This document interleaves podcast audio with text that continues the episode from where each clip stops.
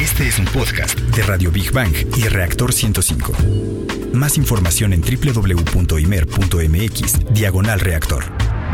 Las ondas hertzianas y el conocimiento se fusionan. Radio Big Bang. Con Bárbara Esquetino y Leonardo Ferrera. La diversión también es conocimiento. Radio Big Bang. Ciencia, innovación, cultura, tecnología. Radio Big Bang. No te hagas Big Bangiano. Yo sé que estas preguntas a veces ponen incómodo, pero que no te pase lo del primo de un amigo. Los mitos y verdades sobre las hemorroides o almorranas. ¿Las has sufrido? Escríbenos a nuestras redes o llama a nuestros números. Más adelante leeremos tu respuesta. El que se ríe pierde, ¿eh? Es No, como, ¿quién fue? no, ¿Quién fue? Eso lo dijo al Que se último. pongan las, las, ¿qué? las orejas calientes y todos los niños ahí. No, pueden cambiar su nombre. Si les da pena, Bueno, pueden está cambiar. Pon- ponerse un apodo, no sé. El. El. el Oye, ¿a, a Pufendorf le pasó? Pufendo. Sí, el primo de un amigo le pasó. sí, pero bueno, ahora sí vamos a saludar, ¿no? Ya, déjenos hablar. ¿Qué tal, amigos? Es un gusto, como siempre, saludarlos. Están en el lugar y a la hora indicada. Esto es Big Bang Radio, donde la diversión también es conocimiento. Transmitimos en vivo en Reactor 105 FM y los invitamos a quedarse con nosotros. Está garantizado que van a aprender algo nuevo de una manera ágil y divertida. Les saludamos con el gusto de siempre, Leonardo Ferrera y Bárbara Esquetino. Barbarita, la voz y sonrisa más hermosa Ay, muchas radiofónico. ¿Cómo estás? Muy bien. Queridos Big Banianos, qué gusto saludarlos. Niño Godzilla, nuestra mascota oficial. ¡Ah! ¡Eso! También saludamos a nuestro corresponsal, el ruso de Rusia, Big Barliovsky. ¿Dónde está? ¿Lo vino? Está ahí. Sí, Ay. ven, cálmate, Ay. no te enojes. Este- Este, ay, a nuestros amigos intrusos, la cúcara voladora y el grillo afónico. Ven, ven, córrele, córrele. Eso. Ah, qué bonito. Muy bien. Hay obsequio, recuerden nuestras líneas de contacto 5601-6397, 5601-6399. En Facebook nos encuentras como Big Bang Radio y en Twitter como Big Bang-Radio 1. ¿Y cuál es el menú de hoy, Barbariux? Bueno, pues en nuestra sección Exploradores del Infinito, dedicada al universo y su grandeza, hablaremos de la teoría cuántica de la retrocasualidad. Ándele, donde según la física se podría cambiar el pasado desde el futuro. ¿Será posible? Ya no fumes de esas, Yo Barbarita. no, dile a los científicos. Bueno, en la sección Gigante Azul dedicada al planeta Tierra y la importancia de su biodiversidad, hablaremos de aquellas especies que podrían sobrevivir a un cataclismo o guerra nuclear los seres humanos. Obviamente, no estamos en la lista. En nuestra sección Materia Gris dedicada a los principales avances de los laboratorios y los principales proyectos tecnológicos, hablaremos de las epidemias y el control para evitar las pandemias. En la sección Construyendo Puentes, dedicada a los grandes personajes de la historia y los logros del hombre por alcanzar sus sueños, hablaremos del futuro de los libros. ¿Morirá el papel? ¿Ustedes qué creen? Y para cerrar, como siempre, bien y de buenas, en nuestra sección Divulgando Humor, donde lo más inverosímil, raro o curioso también es ciencia, hablaremos de aquella impertinente, molesta y vergonzosa comezón en, en el fufurufo. Quirisco, ¿cómo se llama? casi te hace arrastrarte como fido sobre las banquetas. Nos referimos a las llamadas almorranas. Como fido en las banquitas, ¿qué no, te po- ¿de qué, qué nivel? Sube a tu radio y vamos a nuestra primera sección. Exploradores del infinito. Ya, ahora sí ponte serio, ¿verdad? Bueno, a ver, esto ya. Luego hablamos de lo de Fido y las Como banquetas, Fido pero sobre ya. lo Ahí les va. Ya, Leo, a ver, te voy a hacer una pregunta. A ver, venga, Leo, venga. si pudieras cambiar algo de tu pasado, ¿qué sería? Ah, caray. Yo creo que es que fui muy rebelde en la secundaria. Ajá. Yo creo que me hubiera aplicado más en la escuela y le hubiera dado menos dolores de cabeza a mis padres y a mis maestros. Ah, ¿verdad? Pero todo se paga. Bueno, bien. yo pensaba, creo que muchos de ustedes también lo han hecho, que las acciones del presente influirían en nuestro futuro. Como ejemplo, si yo fui un buen alumno, en un futuro seré un buen maestro, ¿no? Y no soy la única en encontrar respuestas en el presente rascando en el pasado. Por ejemplo, los psicólogos, por ejemplo, en casos de delincuentes, siempre buscan las respuestas en la niñez, ¿no? Ah, que si le pegaban, que si el niño ah, ah, atacaba animales, etcétera, etcétera. Bueno, estaba hablando de psicópatas, ¿no? Sí. Pero es un ejemplo. Pero a ver, yo, yo digo, o preguntarán más, más bien ustedes por qué estamos tocando este tema si estamos en Exploradores del Infinito. Pero mira, es muy sencillo. Es debido a que se acaba de publicar un nuevo trabajo de física cuántica y según los expertos, este representa una de las teorías más extrañas y contrarias a nuestro pensamiento hoy en día. Así es, se trata de la teoría cuántica de la retrocasualidad. a ver, que otra vez, ¿qué? eh, La teoría cuántica de la retrocasualidad. A ver, dentro de sus postulados nos habla de la posibilidad de que a nivel cuántico, es decir, el nivel energético del cual está formado la materia, podría eh, pues ejercer una influencia para cambiar desde el futuro el pasado. A ver, está medio fumadón, pero ahí vamos. Ajá. A ver, vamos a poner un, un ejemplo. La retrocasualidad es una flecha de dos puntas que se conectan o dos partículas situadas en un punto de tiempo diferente que no dejan de separarse, sin que la influencia de una sobre la otra se interrumpa. Antes de ir a más información, les dejamos sobre la mesa esta pregunta que hizo Hugh Price, filósofo de física de- de- del tiempo. ¿Podría el mundo ser de tal modo que nosotros podamos tener cierta cantidad de control sobre el pasado? Digo, qué pregunta está medio, medio acá, Eh, pero... Por eso es filósofo cuántico. A ver. Filosofía cuántica. Vamos con Rogelio Castro a la siguiente cápsula.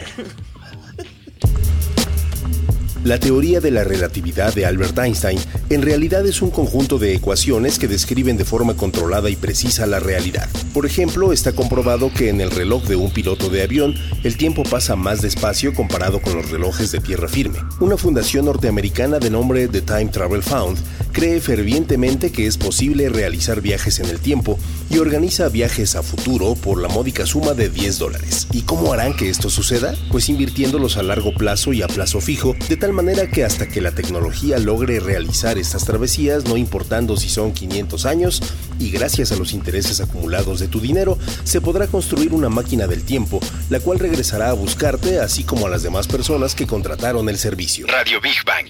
Bueno, el mismo Einstein dijo, el pasado y el futuro son solo una ilusión. Incluso la misma NASA y la Agencia Espacial Internacional están trabajando desde hace tiempo en naves que les permitan el viajar en el tiempo y así facilitar la conquista del espacio. Bueno, recientemente algunos científicos han estudiado la teoría de la retrocasualidad, ya que puede resolver algunos rompecabezas en el debate de la investigación de la física cuántica. Bueno, hay un artículo publicado en una revista, eh, Proceedings of Royal Society. Los científicos Matthew Leifer y Matthew Posey presentan su franco apoyo a esta teoría y la interpretan así. Cuando un científico elige la medida en que puede medirse una partícula, esa decisión puede influir en las características de dicha partícula. Es decir, a ver, una decisión tomada en el presente puede influir en el pasado.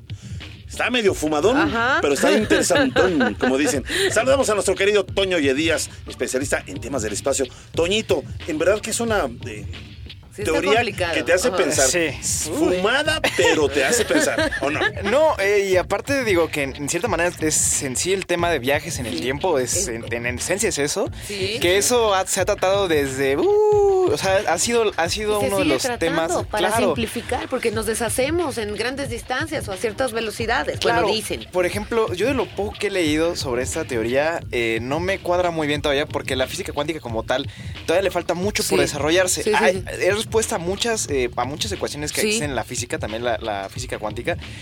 Pero todavía está inacabado, por así decirlo. sí, sí. Entonces puede ser un poco complicado tratar de, de explicar eh, los fenómenos o tratar de decir que se puede viajar en el tiempo con, con la física cuántica. De hecho, hasta podría incluso. A mí me revuelve. Ah, Pero Sí. a, ver, a ver, a ver, pero, pero ya eh, eh, varios científicos y, y sabios eh, han hablado de esta imposibilidad. Claro. A ver, ¿en qué sentido?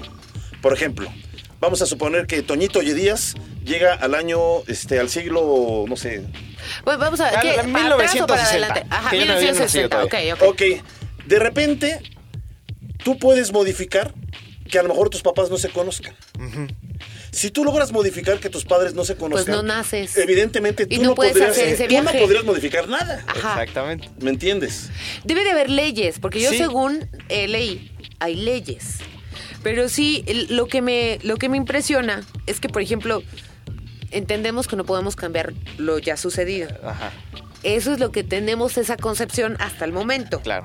Pero lo que habla esta teoría es que si cambio mi presente puedo afectar al pasado, no Claro. al futuro. Exactamente, o sea, Eso es lo que no me contrario. cuadra. Es que lo más incierto es el futuro. Exacto. Sí. O sea, lo único que existe Pero es el presente, en- o sea, tiempo Y el presente pasado, porque y ya el pasado pasó. en la memoria. Ajá. Ok, Y ¿cómo lo cambias? lo que Eh, ya hiciste. co- ¿Cómo lo cambias? Está muy complicado. Sí. Pero, pero también. Ay, pero- y, aquí, espérate. y aquí- y aquí se desprende otro tema también muy interesante Sí. que son las paradojas en el tiempo. Sí, que es lo que estamos sí, de lo que estás- exactamente, sí, que dicen que echarían atrás ¿Qué es? la ley de Einstein eh, bueno, él sí dice que es relativo el tiempo, ¿eh? Sí, digo, en pocas palabras es una, bueno, las paradojas nacen cuando Einstein propone de que obviamente no se puede viajar, bueno, entre muchas cosas que no se puede viajar al pasado porque sería alterar la materia que existió en el pasado. O sea, sea, es alterar eh, eh, el- la historia. Vamos a Exactamente. ponerlo así, ¿no? Físicamente es imposible. Ajá. En teoría. ¿no? En teoría, dejámoslo en teoría. Y ahí surgen las paradojas, que es lo que decía este es, eh, decía Leo. Es, en pocas palabras, eso, eso fue volver al futuro.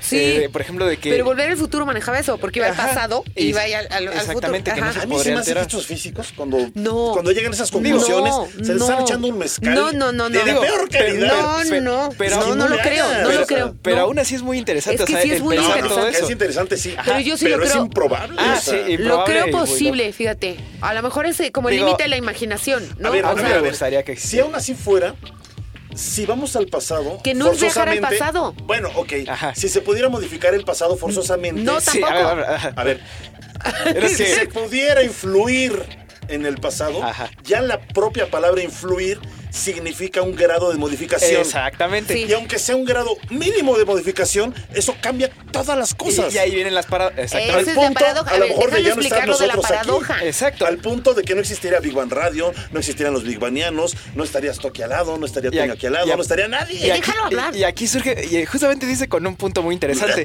Por ejemplo, también desprende el tema de los multiversos, de las realidades alternas. Exactamente. Entonces, ¿qué es lo que, si por ejemplo, si eso, si se pudiera llegar a alterar el pasado, dejen del pasado, del futuro, de donde sea, se puede alterar el pasado, eso que, que pasaría, o la realidad que tenemos hoy en día es la que exis- eh, existe, o existen varias realidades alternas, alternas, que, están- es una de las teorías que también se maneja, Eh, que hay varias dimensiones. también, no, pero también- Hay, hay una en la que Sí, Toño o sea. no está en Big Bang, a lo mejor Toño es Leonardo y Bárbara está en lugar de Ceci, ¿no?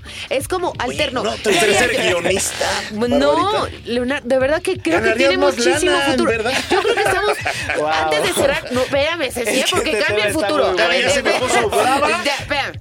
La Antes de- viajera del tiempo. se- se- les quiero, los- lo quiero poner aquí en la mesa. Siento que falta poco tiempo para que ciertas ecuaciones, como lo dice Toño, se puedan resolver y podamos ojalá. manejar la materia a distintos niveles. Esto incluiría. Barbaramos, dice. Bueno, que conste, se van a acordar de mí y este programa va a quedar en una caja del tiempo y ustedes lo, cuando lo escuchen van a decir, oh, no manches. Se, se van a o sea, acordar de mí. era una sabia. A lo mejor ni vas a existir. Pero si me van fuera a real. escuchar, me van a escuchar, vas a ver. Por lo menos una. Está de Estoy alterando Y todo. el tema por lo pronto está, bueno, buenísimo, está polémico buenísimo. y creo que da para platicar mucho. Toño, precioso. Me encanta que estés siempre con nosotros. Muchas Ay, gracias. Oye, bueno. perdón, la pregunta de si te ha pasado lo, primo, de, lo del primo de Ah. un amigo. ¿Te has- sí, No, sí, no, pero me pasó una cosa muy chistosa Al cuando, primo. eh, cu- no, cuando yo era Ah. niño, eh, por ejemplo, yo, pa- yo padezco de colitis, o sea, todas las Ay, cosas igual yo. picantes me irritan un Ah. un montón. Entonces yo cuando era niño decía, ya yo tengo almorranas, ¿no? Entonces iba con mi mamá de mamá, tengo almorranas y, y entonces obviamente yo pensaba, pues tantos comerciales que ves en la tele y eso sí, dices, sí, eh, luego sí, lo dices, ah, tengo almorranas. Sí. Y en realidad, o sea, yo estaba este, Había un comercial de las almorranas, ¿no? Había muchísimos. Sí, o sea, sí, a mí- Yo, me- yo creo que decían, ¿por qué soy tan ¿Pero por qué joven? pensabas que tenías almorranas? Pues porque cuando iba al baño me ardía. Ah, te ardía. Ajá. Sí, es cierto. Yo te iba a decir, no, está más complicado eso que entonces- la física cuántica. Y, y de hecho yo, yo así me decía, no, ya, ya fue mi vida. o sea, ¿Ves ya- que del presente alteró el pasado porque no tenía almorranas? Ah, no, Era era cuántica. Era colitis cuántica. Era colitis. Bueno, ya vamos a terminar la sección Exploradores del Infinito con Big Bang al momento. Bueno, una de las teorías que más manejan los científicos o, bueno, especialistas para viajar a través del tiempo es... que los viajes se pueden realizar a través de agujeros negros, a quienes algunos científicos consideran máquinas del tiempo naturales. Vamos a nuestra siguiente sección. Gigante azul. A ver, amigos bigbanianos, les apuesto que en muchas pláticas con sus amigos o familiares ha salido en alguna o hasta en muchas ocasiones el tema de quiénes podrían sobrevivir en la Tierra en caso de una guerra nuclear. O si el sol nos destruye o el calentamiento global, lo que ustedes quieran. Les apuesto a que todos contestaron que las ratas y cucarachas. ¿O no lo? Exactamente. Ahí está. Y bueno, pero nosotros podremos alterarlo, ¿no? Con eso que podemos alterar el pasado, pues a lo mejor podremos No seas- bueno, Pues no alterar sé, desde no el sé. presente el pasado, sí, Bueno, tal vez. Está bien. Ya, Bueno, aquí ya, ya no andamos cuánticos. A ver, ya. Bueno, a ver, ¿se han preguntado qué pasaría en el mar? Bueno, pues estudios recientes han encontrado peces que son lo equivalente en la Tierra a las cucarachas y a las ratas. A estos peces, ninguna especie marina los utiliza como alimento, y además eh, van en camino de convertirse en especie dominante en el océano futuro.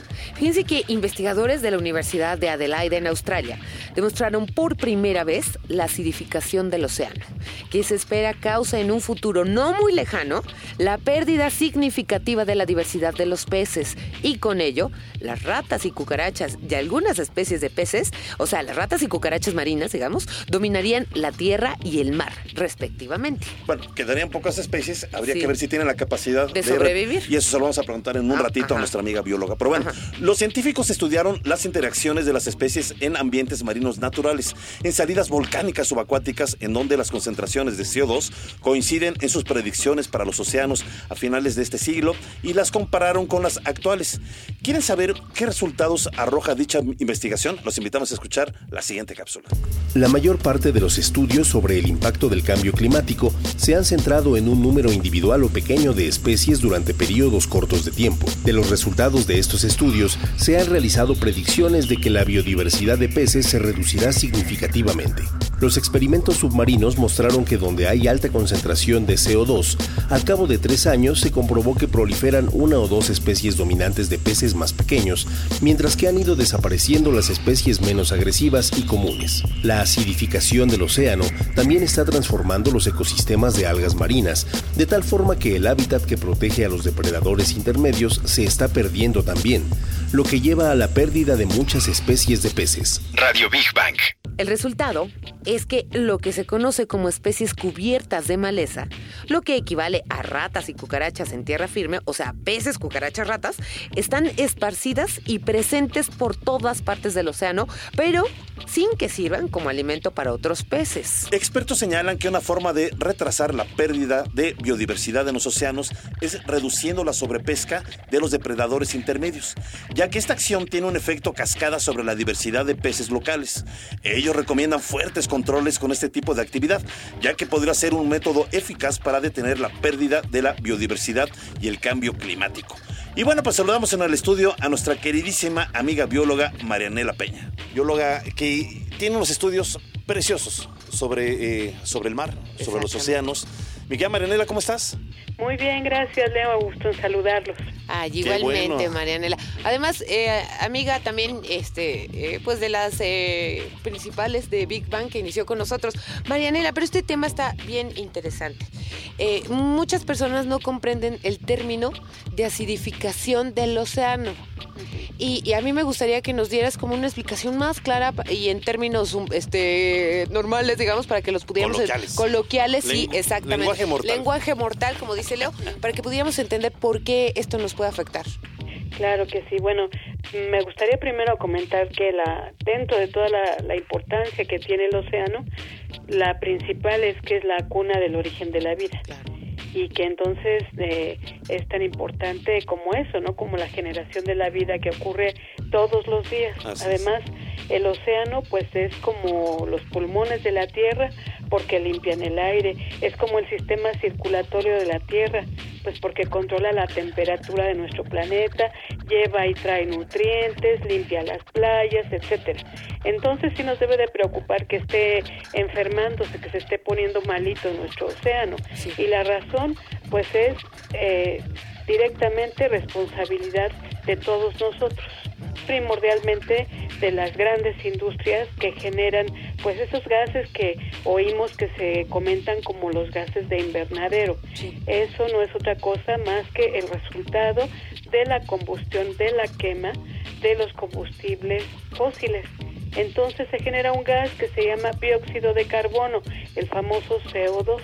Este dióxido de carbono se mueve por las corrientes de aire a diferentes lugares del planeta pero una gran cantidad de esta producción de gas se queda en la atmósfera y un 30% se fija en el océano. Es decir, que esas moléculas de CO2 se integran a la parte superficial del océano y entonces esa molécula química de CO2 se combina con el agua H2O y nos da un compuesto H2CO3 que quiere decir ácido carbónico y este producto pues no es nada bueno para nuestro océano y lo enferma y lo está casi casi matando porque este compuesto es ácido y ataca directamente pues a todos los compuestos que tienen carbonato de calcio y adivinen qué es el carbonato de calcio hablando en los organismos marinos, pues son las conchas. Son Los arrecifes. organismos que producen su concha, que están envueltos en un caracol y todos ellos están viendo afectados porque este ácido les disuelve su protección, les disuelve sus casitas donde viven, aparte no nada más a los moluscos, también afecta pues a las algas calcáreas y sobre todo a nuestros arrecifes coralinos. Así es. Entonces, esto a la larga, y si se va acidificando más el océano, pues afectaría tanto que las cadenas alimenticias ya no podrían alimentar a las especies que pues que estamos eh, vivas, incluyéndose al hombre, porque nosotros vivimos en mucho de lo que nos produce el océano. Es verdaderamente grave, pero eh, bueno, pues hay hay fórmulas en donde podemos empezar a trabajar desde nuestra casa, del hogar, de la oficina. Obviamente todos los industriales tienen ya un programa muy severo de contingencias en donde se tiene que bajar la producción de bienes para no generar tantos tantos gases que además del calentamiento global están ahogando a nuestros océanos. Mi querida Marinela, una pregunta. Estábamos eh, comentando en esta sección el caso eh, hipotético que han comentado algunos investigadores. Si hubiera un cataclismo, una guerra nuclear o una mayor acidificación de los océanos, eh, algunas especies de animales eh, podrían sobrevivir. Eh, evidentemente no está el ser humano ahí. Hablan de las cucarachas, hablan de las ratas, pero también hablan de algunas especies de peces, no son todas, son algunas que podrían acoplarse o aclimatarse, digamos, a las condiciones adversas. El problema está no en que sobrevivan algunas especies, es que todo está conectado. Si sobrevive una especie de pez, se va a morir de todas maneras, porque los peces, sobre todo los filtrantes, ya no van a tener que comer. Los primeros organismos que se ven afectados con la acidificación, pues son el fitoplancton y el plancton, es decir, los organismos pequeñitos que alimentan a las ballenas, que alimentan al- a los peces, entonces no valdría la pena que una o dos especies sobrevivieran o se adaptaran, porque no habría alimento para ellos. Así es, y finalmente al pues sería... esos eslabones, Ajá. se afecta directamente a toda la vida eh, que hay en el planeta. Es más, si en un remoto caso, que espero nunca llegue a pasar, se acabara la vida en el océano, automáticamente se acaba la vida en toda la Tierra. Así ¿no? Y hay un estudio por ahí medio curioso que dice que si desaparece toda la biomasa, todo lo que está vivo, plantas y animales dentro del mar, eh, eh, tendríamos además una contaminación por ruido, porque todo lo que está vivo adentro y los minerales absorben el, ruido que se genera cuando se rompen las olas, cuando hay mareas y al no haber este tipo de material vivo, el ruido sería tremendamente alto, una gran cantidad de decibeles por el cambio que, que se presentaría en el agua. Y como eso hay muchos estudios, pero todo se enfoca pues a escenarios no, no buenos, no bonitos, y por eso la importancia que tiene eh, las organizaciones mundiales, y los convenios internacionales para tratar de minimizar la emisión de estos gases y eh, echarle un ojo a las energías alternas. Claro, Marianela, ya sabes que el tiempo en radio es un tirano. Nos tenemos que despedir, pero no lo queremos hacer sin que antes eh, digas tu página de Facebook por si alguien requiere más información o acercarse a ti. ¿Cuál es, Marianela? Sí, lleva mi nombre, es Marianela Peña. Marianela Peña en Facebook, así búsquela. Marianela, como siempre, te agradecemos enormemente tu apoyo, tu ayuda y tu gran sabiduría. Ay, no, gracias a ustedes. Gracias. Que tengan buen día. Te Hasta queremos, luego. muchas gracias. Besitos, bye. Terminamos la sección gigante azul con Big Bang al momento. Bueno, pues los océanos son inmensos y la superficie costera comparada con alta mar es realmente muy pequeña. Sin embargo, el 60% de la población marina vive a los 60 kilómetros próximos a la costa. Vamos a nuestra siguiente sección. Materia gris. Hace poco estuvo circulando información. Incluso sigue circulando, sobre todo, eh, pues ustedes si tienen niños chiquitos, ¿no? Pues sabrán de ella. Es eh, de, pues aparecieron en los pequeñines extraños síntomas que estaban, eh, pues, en pies, manos y fiebre, ampollitas también en, en la boca. Dicho virus lleva por nombre Coxsackie. Afortunadamente no es mortal y con el debido tratamiento desaparece rápidamente. Pero aquí la pregunta es de si se han dado cuenta de lo rápido que se extendió por nuestro país, incluso en otras partes de- del mundo. Bueno, esto se debe a la globalización, ya que las fronteras en el mundo son en esta etapa mucho más fáciles de cruzar. Ahora es tiempo de entender que es una epidemia. Exacto. Es una enfermedad que se propaga durante cierto tiempo en determinada zona geográfica y afecta a muchas personas. Bueno, en el caso de una pandemia, Ajá. esta es una enfermedad que afecta a diversos países y ataca a casi todas las personas de una región geográfica. Como ejemplo, podemos mencionar la peste negra, que arrasó Europa entre 1346 y 1353, eh, pues años en los que causó la muerte del 30 al 50% de la población total de Europa. Y, y hay datos que hablan de más. ¿eh? Sí. Se estuvo en, en riesgo incluso Sí, de desaparecer sí, buena parte al menos de, de- de. Europa, ¿no? Sí, sí, sí. Bueno, y recientemente, eh, ustedes recordarán, fue en el 2009, la gripa H1N1 fue nombrada como epidemia mundial por la ONG y México alertó al mundo acerca de esta enfermedad y gracias a las acciones eficaces de nuestro gobierno y de la Secretaría de Salud se pudo detener su avance. Pero esto de las eh, pa- eh, pandemias y las epidemias no es nuevo, vamos a escuchar más información en la siguiente cápsula. Durante la conquista, los españoles trajeron consigo numerosos virus y bacterias de los cuales no se sabía ni se padecía en Tenochtitlán. Por lo tanto, el contacto con ellas era mortal.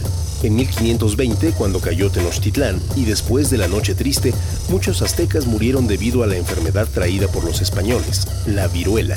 Entre ellos, el célebre Cuitlao. Se calcula que un 25% de los aztecas en pocos meses murieron debido a esta enfermedad. La mayoría de ellos soldados, quienes por obvias razones habían mantenido contacto con los soldados españoles, lo que facilitó la caída del imperio azteca. Radio Big Bang. Bueno, pues a continuación vamos a un pequeño corte y regresamos con más de Big Bang Radio, donde la diversión también es conocimiento aquí en Reactor 105 FM. Radio Big Bang. Ya estamos de regreso en Big Bang Radio, donde la diversión también es conocimiento. Bueno, y estamos hablando de la vigilancia epidemiológica. Exacto. Exacto, a nuestro país y el mundo. Desde el 2006, las instituciones del sector salud elaboraron el Plan Nacional de eh, Reparación y Respuesta.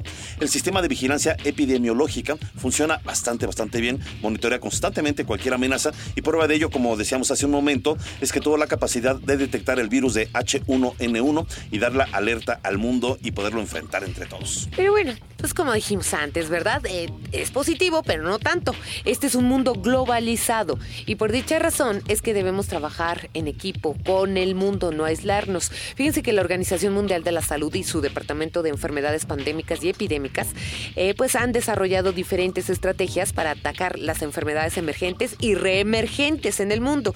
Y un dato interesante es que las redes sociales e Internet también abren novedosas formas de rastreo y supervisión de epidemias.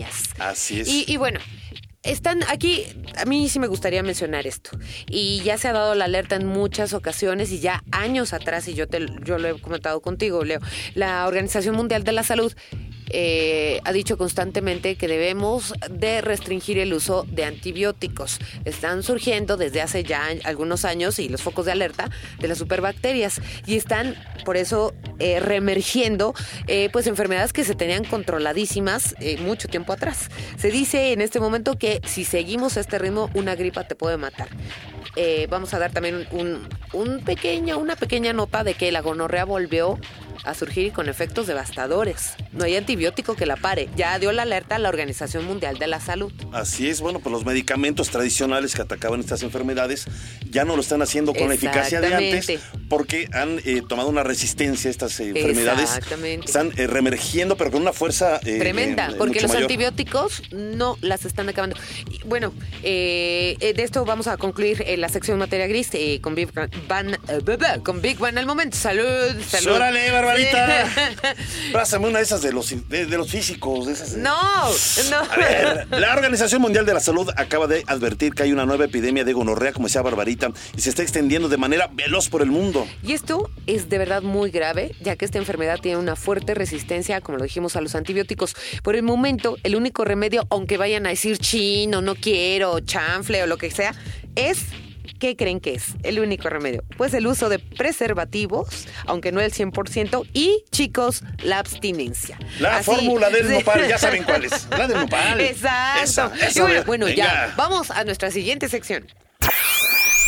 Construyendo puentes. A ver, mi querida Barbarita. ¿Qué? Tú eres una romántica del papel. Sí, yo la neta. O sea, lo que tú me has comentado es que a ti no te gusta leer un libro eh, electrónico. No. O sea, tú lo prefieres en el papel. Sí. A mí, por ejemplo, no me gusta leer un periódico eh, en la computadora. O sea, y yo, sí me gusta leer periódicos en computadora. No, y a mí no. O sea, yo hasta Ajá. necesito el olor del, de- del papel, ¿no? Del periódico. Bueno, algunos expertos han hecho hipótesis. Sí. que hablar de hipótesis porque no hay nada claro. Son suposiciones de qué pasará en el año 2050.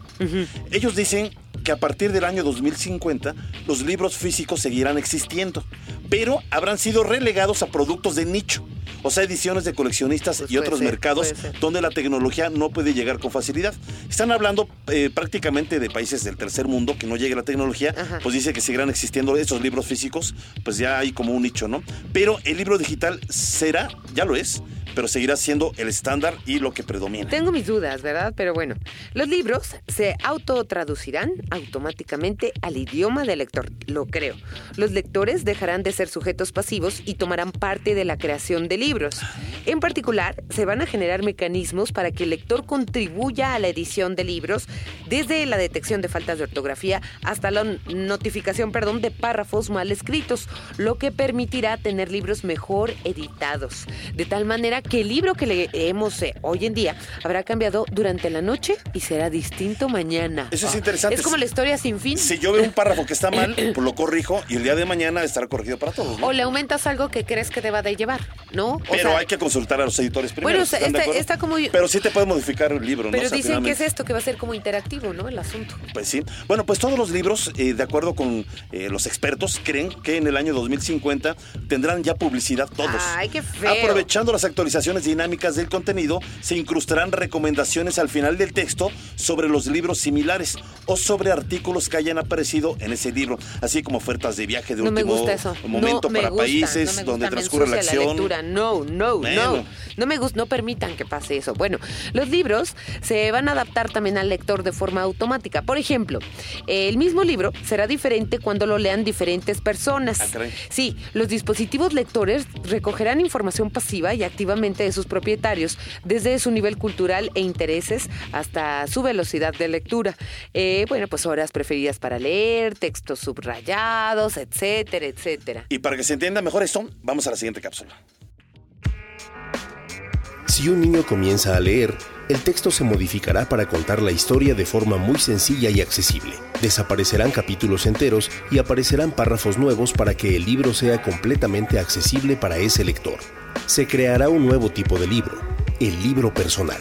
Su contenido será escrito en su mayoría por ordenadores sin intervención humana. Radio Big Bang.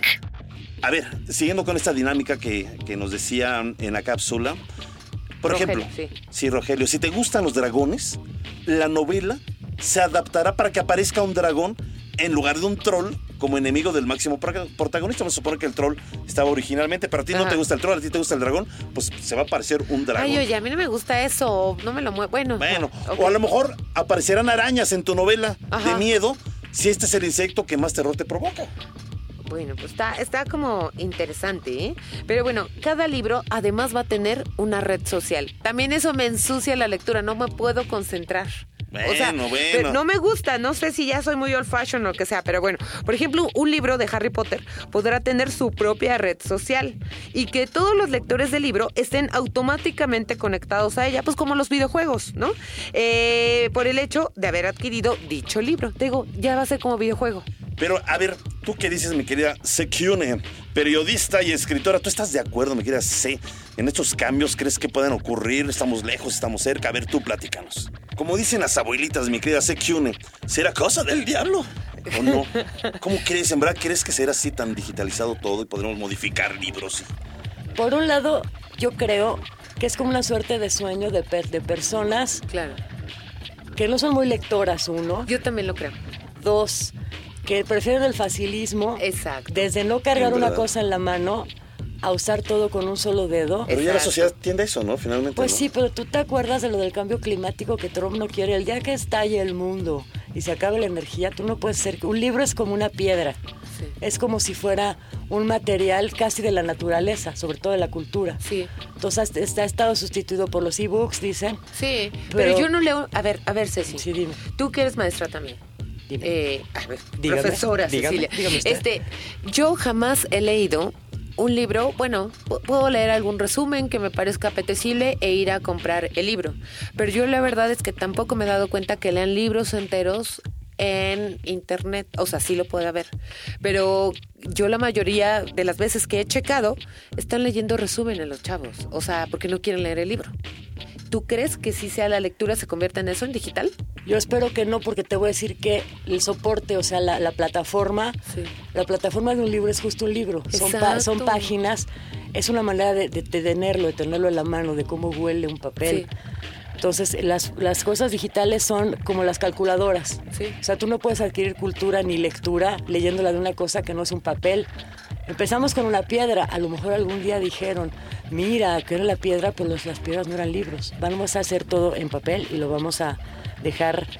Este, tú me estaba, estábamos diciendo hace rato que van a ser como colecciones, ¿no? Que Claro. los libros se van a quedar en la antigüedad. Sí. Pues mira, yo, es- yo esperaría que no, pienso que no, me parece un facilismo, me parece Yo que los libros no se escriben, los libros, la literatura se escribe para los libros, Claro. o sea, tiene soportes. Pero, por ejemplo, ¿qué dices de los audiolibros?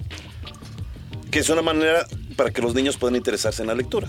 Desde muy también. pequeños les pones un audiolibro, Pues Tiene eso la narrativa. Pero mira, en ese sentido no está mal, pero no en cuanto a libros, sino en cuanto a literatura. O sea, es como, por ejemplo, Una representación de para, teatro. para las discapacidades Claro. auditivas. Ajá. Yo te cuento un cuento. Sí. Para ese papá que no sabe leer y nunca te contó ningún cuento en la noche, Está bueno, ayuda. entonces te pone un audiolibro. Claro, claro. Pero yo creo que no hay que separar eso de eso. Y yo, como, como tú, Barbarita, yo pienso Sí. que yo reto, si nadie lee el Quijote cuando lo tiene en el librero, Sí. dime quién te lo va a leer. No lo va a leer. En audiolibro No lo va a leer. O sea, y a mí lo que me- sí me parece es que esté ensuciándome la lectura que me pongan comerciales, ¿no? De cómprese Ah, este, no, cinco bueno, pesos sí. de churritos o vete a viajar Bueno, a nada tal más lado. que se anuncie Viva en Este, Radio, nada más, ¿no? Y, y se Viva me en hace, Radio. Sí. Ya, ya, nada más el único, el Se único. me hace tú que también has escrito libros. Sí. ¿No se te haría una falta de respeto que si tú haces un libro, te estén cambiando todo lo que pusiste? Como dices, pues que hagan su libro, ¿no? No, pues que cada quien escriba su libro. Si le Eh, gustan los exacto. dragones, que Pero, lo haga. a ver, chicas, no se enojen. Son Yo sí me hipótesis. Que aprendan ortografía y probablemente redacción. Ni van a surgir ni van a existir. Claro que no. probablemente. Y no, no. se van a acabar los libros. Y si no, te invito a mi biblioteca de Alejandría, que está en mi casa. Ah, claro. Ah. Pero sí de verdad piensas que van a seguir los libros en Yo papel. creo que sí, siempre. ¿Sí? Sí, absolutamente. Eso me gusta. Eso Muy me bien. gusta, sí, y sí. eso No voy a hacer tu biblioteca me gustó. alivio. Vamos a vernos unas chelas y ahí lo platicamos. Ay, sí podemos, podemos. Venga, muy bien. Muchas gracias. Sequiune. Kine, De, verdad, eres un amor. feliz. Muchas gracias. Pues vamos con Big Bang al momento y construyendo puentes. Bueno, los comentarios, foros, preguntas y debates sobre párrafos y escenas del libro vivirán su propia red social unida al libro. Eh, bueno, es lo que se las cree. predicciones, ¿verdad? Ajá. Y bueno, el lector, dicen, tendrá la opción de desactivar la voluntad para que no interfiera en su lectura. Ajá, ¿cómo no? Ah, no me extraño. gusta. Está bien, no ya. me gusta. Por eso nos vamos a la siguiente sección. Divulgando humor. A ver, querido Big Baniano, ¿alguna vez te ha pasado lo del primo de un amigo? Bueno, las hemorroides son varices o inflamaciones de las venas en el recto y en el ano. El trucutru. Un papiro egipcio de el año mil, bueno, de 1700 años antes de Cristo, describe un remedio para la cura de las hemorroides basado en hojas de acacia. En algunos pasajes de la Biblia se hace referencia a las hemorroides como un castigo divino. O sea que para que vean que siempre han existido, ¿verdad? En la Edad Media se curaban las hemorroides con métodos muy dolorosos, como el aplastamiento y cauterizando con un hierro caliente las hemorroides. ¡Ay, Dios ¡Ah! mío, qué ¡Qué horror! horror, eh! No. Al monje irlandés San Fiacro se le conoce o se le reconoce como el santo patrón de las hemorroides. ¿Cómo crees? Para que vean que cada santo tiene pues como su labor en este mundo, ¿no? Bueno. San Fiacrito, San Fiacrito. Ay, pero- aquel dolorcito. Bueno, pero esta sí yo no me la creía, Leo. A ver si ustedes sabían esto de Marilyn Monroe. Bueno, la legendaria y sexy diva Marilyn Monroe escondió detrás de su sensualidad y belleza un serio problema de hemorroides. Sí, ¿Cómo también crees? Oye, esto lo habrá sabido Kennedy.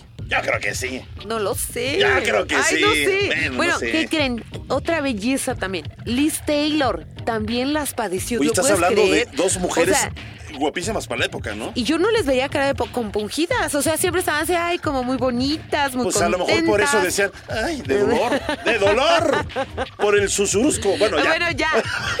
A ver, otros aseguran, oye, esto, esto en verdad que está... Ay, esa sí no, tampoco la creo, fíjate. No, bueno, hay un libro, hay un A libro. ver, a ver, Otros échale. aseguran que Napoleón perdió la batalla de Waterloo debido a las hemorroides. Ay, no así lo cuenta, no, no digo yo, así lo cuenta el historiador español José Miguel Carrillo de Albornoz en su libro Las hemorroides de Napoleón. Ah, caray. Bueno, según el escritor, Napoleón habría perdido la gran y definitiva batalla de Waterloo, precisamente porque necesitaba refrescar su imperial trasero. y de no haber tenido que estar sentado en una bañera para calmar los terribles dolores que le impedían subirse a su caballo, tal vez su estrategia militar hubiese sido otra. Y, y bueno.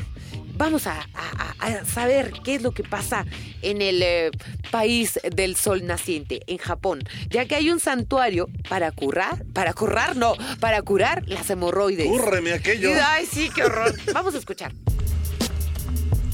Los templos o santuarios son algo común en Japón.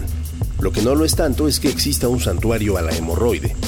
Tal es el caso del santuario Kunigami en la provincia de Tochigi. La gente acude a este lugar en busca de una cura para las hemorroides o para prevenir tal enfermedad.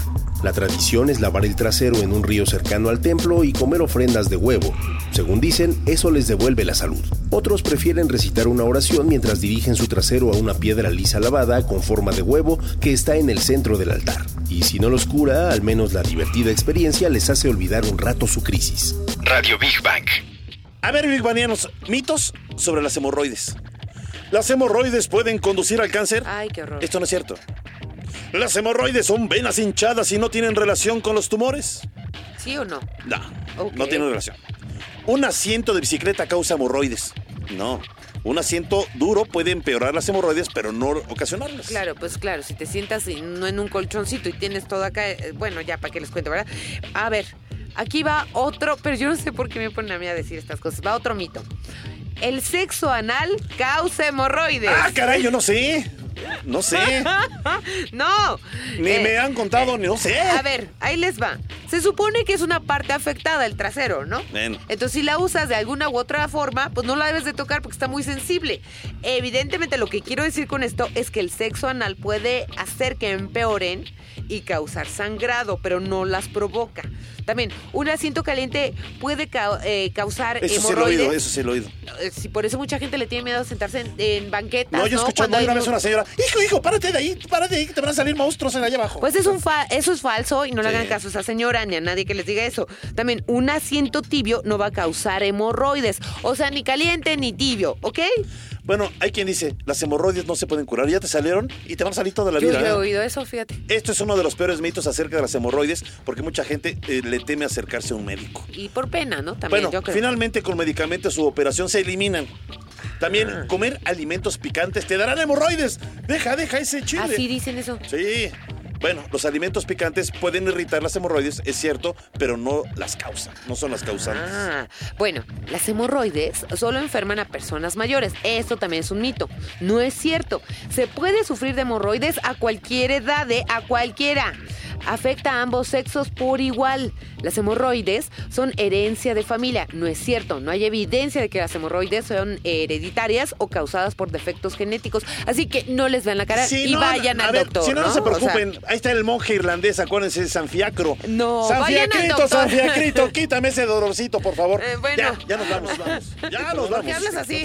Bueno, pues es que me espantó. Eh, lo de las hemorroides. Sí, bueno, ok. sí, sí, yo por eso le rezo a San Fiacro. Ok. Bueno, ya le agradecemos en la producción de controles técnicos a Cristian Cruz, operación en cabina a Sergio Vargas, en la producción general Carlos Serrano, Ceci Mazariego, asistiendo a la producción en la locución de las cápsulas a Rogelio Castro y a todos nuestros investigadores y científicos que amablemente participan con nosotros en cada emisión. Y recuerden, queridos Big Banianos, sin ustedes este programa tampoco sería posible. Gracias por estar con nosotros. Gracias también a nuestra mascota, el niño Godzilla, a nuestro corresponsal Vic Barliowski, el ruso de Rusia, la cúcara voladora y el grillo fónico. Bueno, pues nos despedimos de ustedes, Bárbara Esquetino y Leonardo Ferrera. Hasta la próxima semana en punto de las 3 de la tarde. Esto es Big Bang Radio, donde la diversión también es conocimiento. momento, ya saben, ¿eh? ¿Qué? Ya saben. Si algo le sucede, acudan al monje irlandés. No, vayan al médico San y no le hagan caso San. Fiacrito, quítame ese dolorcito. Hasta la vista.